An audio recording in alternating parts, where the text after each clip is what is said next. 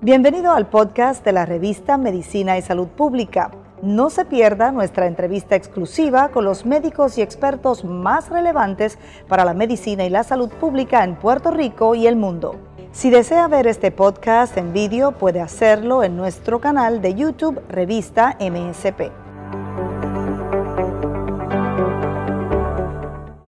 Muy buenas tardes a todos. Les habla el doctor Ahmed Morales. Soy gastroenterólogo especialista en las enfermedades de Crohn y colitis ulcerativa. Y quería pues, discutir en la tarde de hoy varios puntos que son importantísimos en cuanto a estos temas.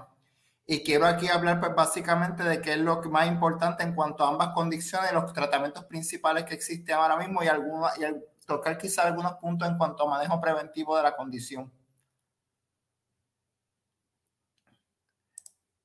Ok.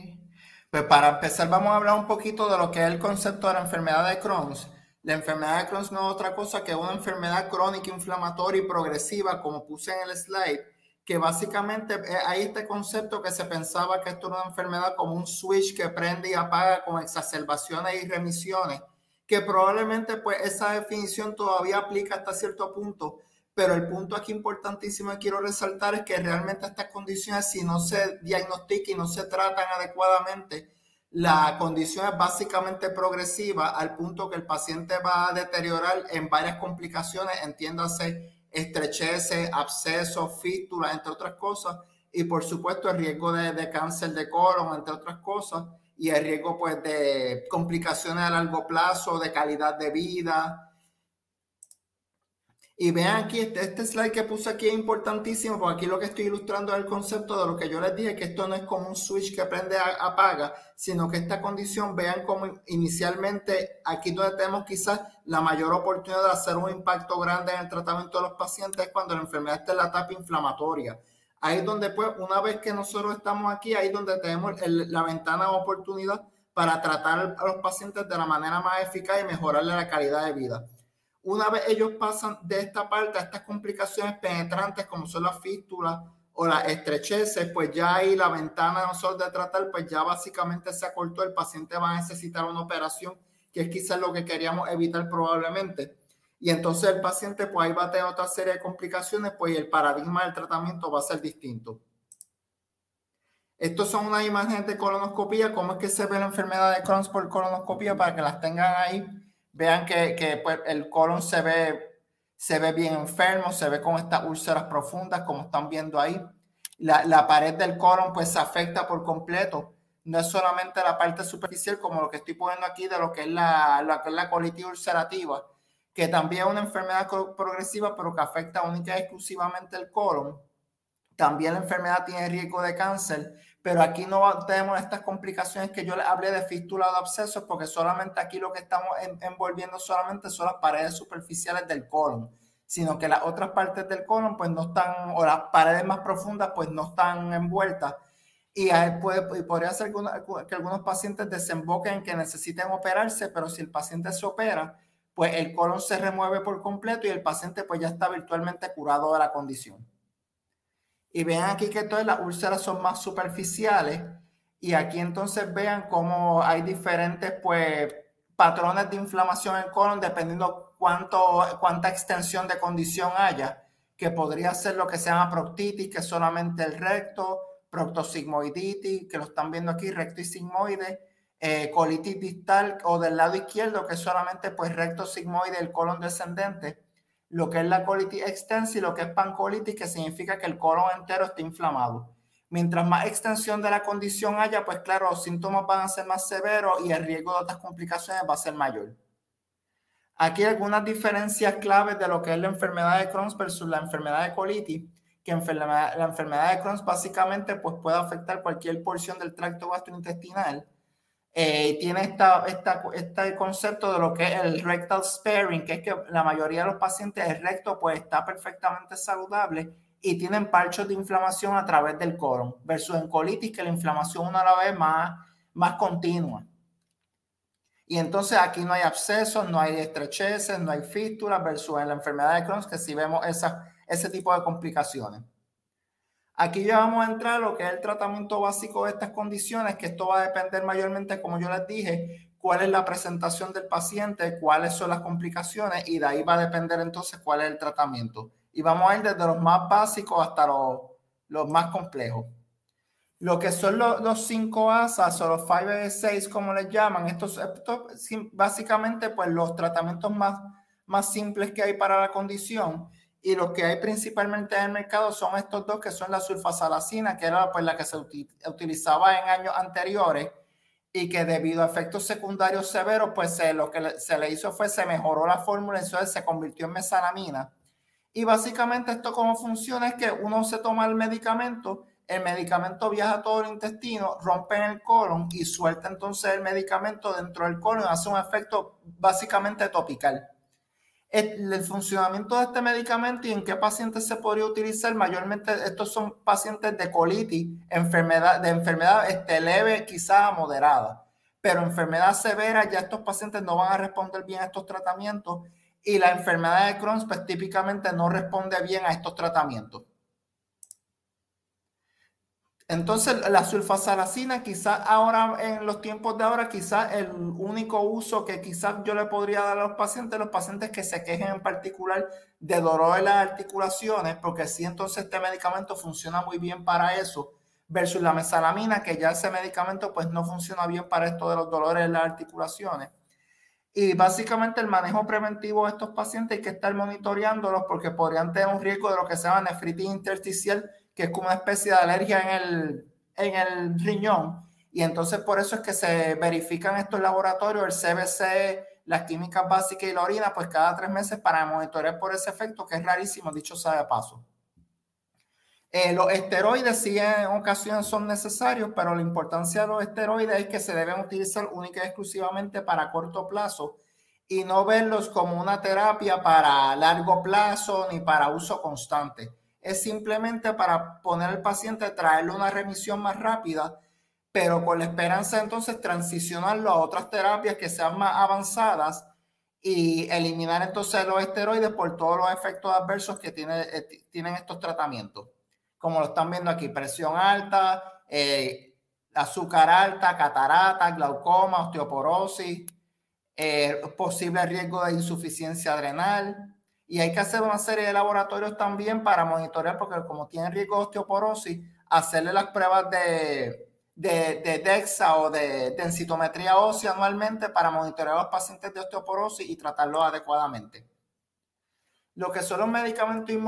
inmunomoduladores, aquí está lo que son el azatioprina o el 6-mercaptopurina. Estos medicamentos sí son para uso a largo plazo, pero aquí estamos entrando en lo que es para el mantenimiento de la remisión de los pacientes. Una vez el paciente, pues, por ejemplo, se utilizó la prednisona para traerlo a remisión, pues podemos hacer la transición a este medicamento o a los otros medicamentos biológicos que vamos a ver más adelante para entonces controlar la condición y mantenerla controlada. Que entonces esto, es como este tratamiento es para mantenimiento de remisión, si el paciente está agudamente enfermo con síntomas activos, pues estos medicamentos no van a ser de ninguna ayuda que una vez el paciente esté controlado con prednisona, pues entonces traerlo a estos medicamentos para poder controlar su condición y mantenerla controlada a largo plazo. El metrotrexato también otro medicamento que se puede utilizar a manera de inmunomodulador. La clave con el metotrexato es que no se debe usar en mujeres porque el riesgo de, teratogénesis o de daño al feto es, es, extremadamente grande y entonces pues se prefiere que se utilice quizás en hombres versus en mujeres. Entonces, los efectos de estos medicamentos, pues que pueden suprimir la médula ósea, toxicidad a nivel del hígado, eh, pancreatitis. Algunos de estos medicamentos podrían también aumentar el riesgo de linfoma. Le hablé sobre el riesgo de, embarazo, que no se debe usar este, el metotrexato este, en este caso, o mujeres que estén planificando quedar embarazadas y que son pacientes que también van a estar inmunosuprimidos.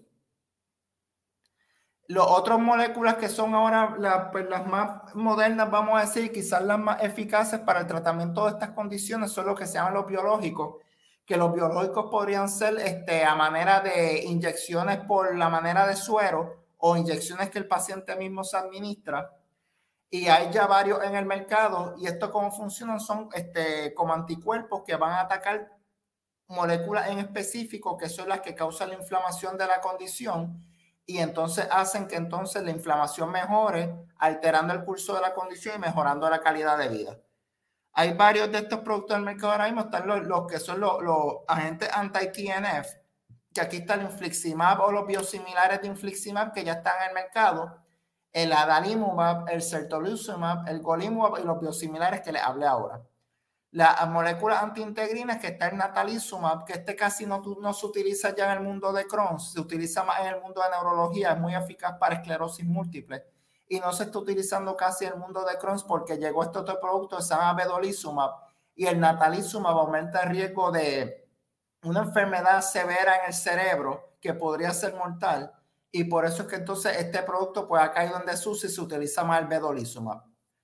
La otra molécula está las que son las que bloquean anti la interleuquina 2 y 23, que es el ustekinumab, y estas son pues las terapias más eficaces que tenemos ahora mismo en el mercado.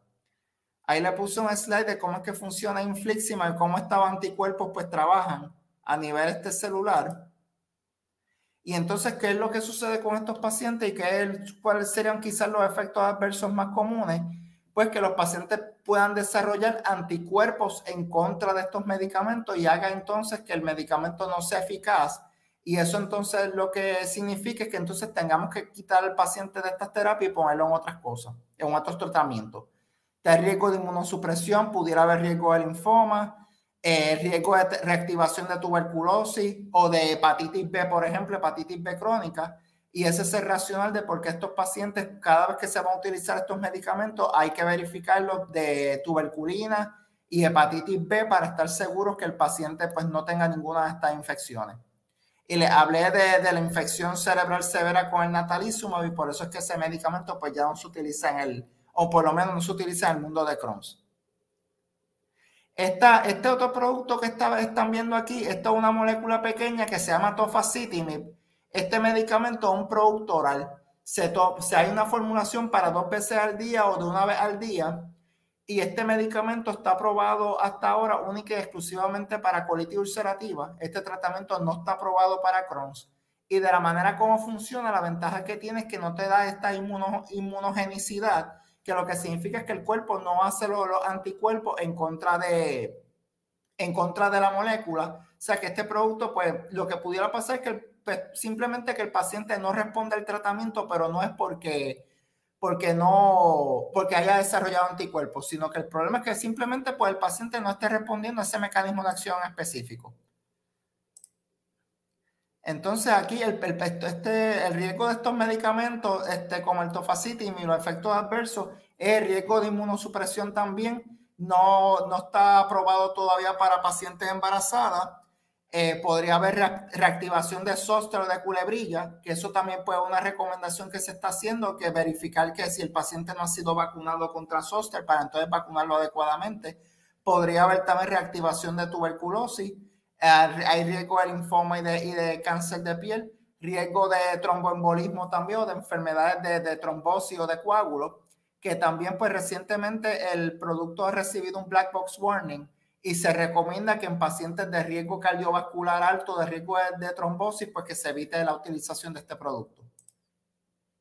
Los biosimilares básicamente son eh, moléculas que son, este, lo pueden pensar como el concepto de los bioequivalentes, por decirlo así, que son hasta ahora pues de, de la molécula de infliximab y básicamente lo que se hizo en los estudios fue que se extrapolaron las indicaciones y estos productos actualmente son, este, pues básicamente los que están aprobados para los, en los planes médicos para la utilización en los pacientes. Y básicamente el infliximab original lo, pues, se, se sacó de, de, los formularios de los planes médicos. Y de hecho, en, en Europa ya había, ya había como 15, 20 años de experiencia con los biosimilares. Aquí apenas, pues ya llevamos alrededor de 5 o 6 años con experiencia biosimilares. Pero sí se ha visto que los productos son este, básicamente eh, idénticos en cuanto a mecanismo de acción, en cuanto a efectividad a, la molécula similar del infliximab. Aquí le puse un slide de cómo es que yo veo de qué es lo que va a venir para el futuro de estas enfermedades de, de Crohn's y colitis y cada vez más viendo cómo en el mercado lo que está saliendo es que los productos están siendo eh, las indicaciones están saliendo para tanto para Crohn's como para colitis ulcerativa. Lo que, estamos, lo que vamos a ver en el futuro es que la distinción de, de, estas terapias, pues, o la distinción de ambas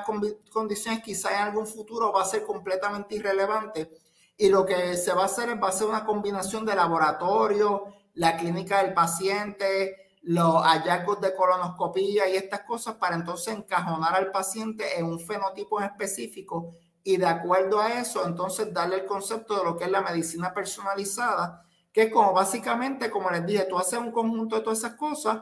y de acuerdo a todo eso, pues sale, pues el mejor tratamiento para ti es X o Y.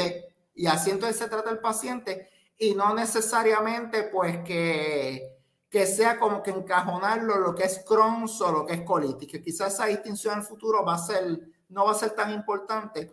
Y también nos estamos moviendo el concepto de lo que son los centros de, de IBD, que son básicamente centros de acceso multidisciplinario, porque estos pacientes básicamente necesitan este cuidado multidisciplinario de muchas esferas, eh, como por ejemplo acceso de, de dietista, eh, psicólogo, psiquiatra, eh, médicos primarios, entre otras cosas. O sea, es un conjunto de muchos especialistas que necesitan estos pacientes mucho más allá de puramente un gastroenterólogo. Y probablemente lo que vamos a estar viendo en el futuro es que nos vamos a estar moviendo a estos centros donde el paciente va a tener acceso a todos estos cuidados a completa conveniencia.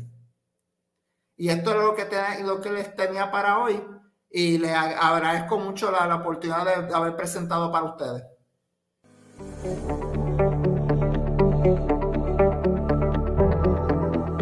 Bienvenido al podcast de la revista Medicina y Salud Pública. No se pierda nuestra entrevista exclusiva con los médicos y expertos más relevantes para la medicina y la salud pública en Puerto Rico y el mundo. Si desea ver este podcast en vídeo, puede hacerlo en nuestro canal de YouTube Revista MSP.